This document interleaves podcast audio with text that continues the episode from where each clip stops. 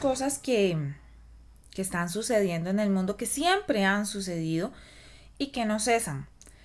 No importa cuántas protestas, cuántas marchas se hagan, el mínimo cambio que veamos cuando eso sucede es un avance. Eso no quiere decir que hemos avanzado hasta donde, hasta donde queremos y que tenemos que dejar de hacerlo. No vamos a dejar de marchar y no vamos a dejar de hacernos escuchar. Porque todos somos uno y en colectivo siempre podemos más, siempre lo digo. ¿Qué temas? Bueno, los, los temas más recurrentes, los de siempre, el femicidio, la xenofobia, dígalo ahora más con el aumento de casos estos últimos días, la homofobia, la transfobia, la misogonía, el machismo, el racismo, el sexismo, el clasismo, la violencia, todo aquel acto, todo aquel tema donde haya un opresor y uno o varias personas vean afectada su libertad y sus derechos. Pero todos estos temas nos recuerdan que tenemos que ser escucha activa. Y ese es el tema de hoy.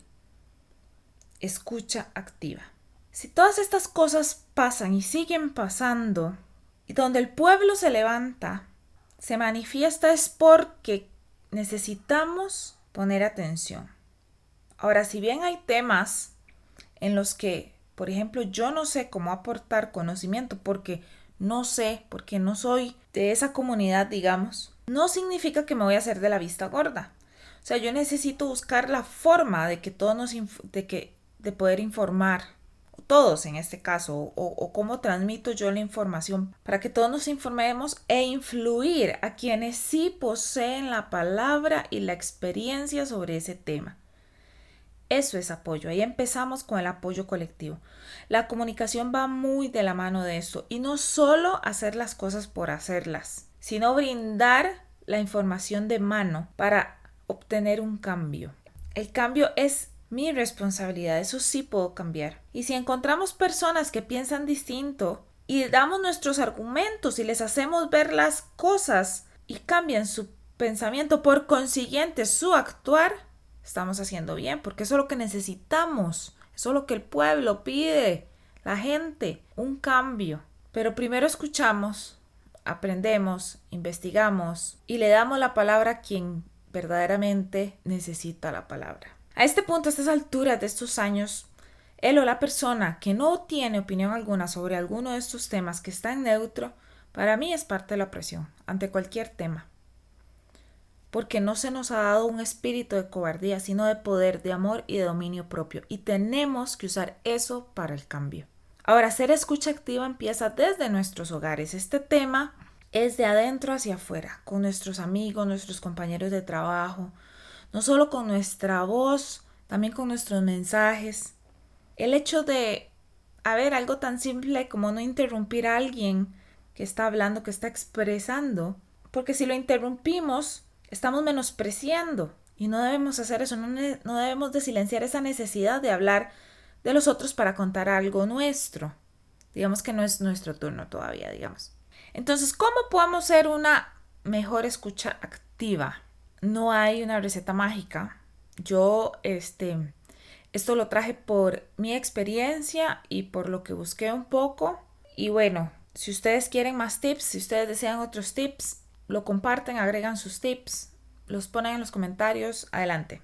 El primer tip es poner atención, obvio. Pensarán unos, o sea, ¿cómo no va a poner atención? Pero en una conversación significativa depende de la total atención de quienes, de la atención que le pongamos a la persona hablante o sea, sin distracción. No hay celular, no hay reloj, eh, hay que observar, no ver. Si es que estás de frente, ¿verdad? Y si no poner total atención al mensaje que te están transmitiendo por texto, por correo lo que sea.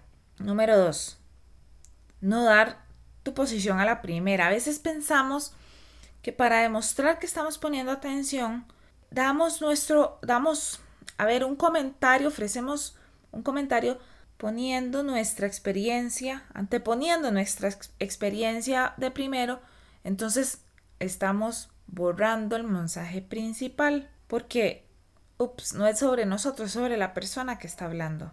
No podemos cambiar la narrativa, hay que esperar. Uno sabe cuándo es el momento de hablar. Número 3. Aprender.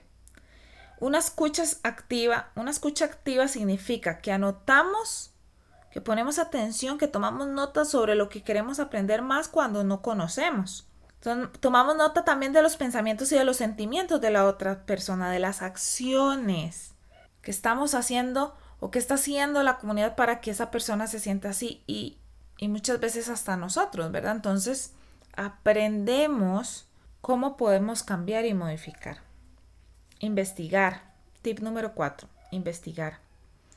En una escucha, a ver, la escucha activa va más allá de ese momento de interacción frente a frente o mensaje a mensaje.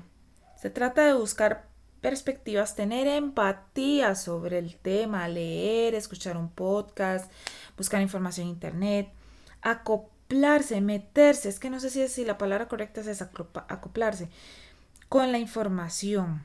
Eh, tip número 5. Este tip me encanta. Se llama estar preparado para cambiar tus ideas.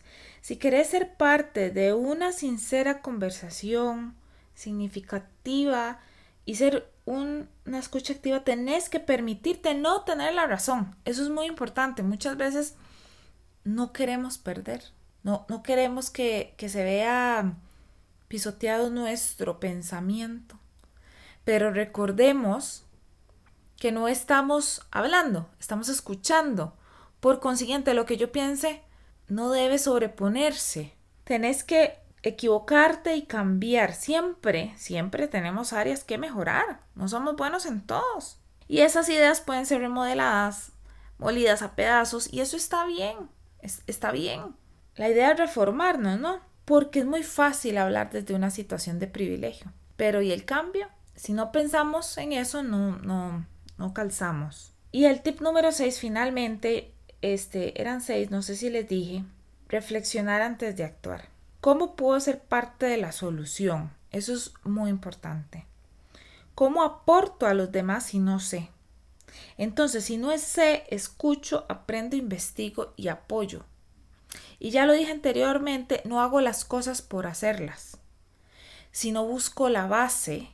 O sea, no hago lo que la multitud, sino busco cómo apoyar a quien lo necesita. Muchas veces no tenemos las palabras y con esto voy cerrando, no sabemos qué decir y está bien porque no somos dueños de la sabiduría. Entonces, puchi, ser sinceros, no sé cómo ayudarte, pero aquí estoy apoyándote.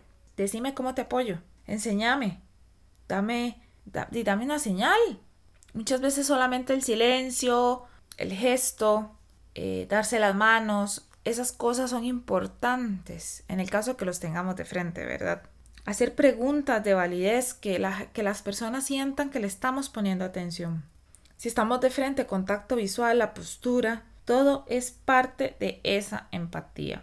Lo más importante es que sigamos alzando nuestra voz. Un día estos compartí en mi, en mi Instagram eh, una mm, imagen que decía y aplica perfectamente para esto. Y dice, grita, para que un día dentro de 100 años otra hermana no tenga que secar sus lágrimas preguntándose dónde en la historia ella perdió su voz. Yasmin Kaur. Lo importante es que hay que hablar, hay que alzar la voz, hay que seguir. No dejemos que nuestra voz pierda su sonido. Sigamos luchando, sigamos apoyándonos. Dejemos de vernos como unos solos o uno versus el otro, no. Esto es todos para todos contra todos. Y sigamos adelante, que aquí estamos. Esto es todo por hoy. Un abrazo. Chao.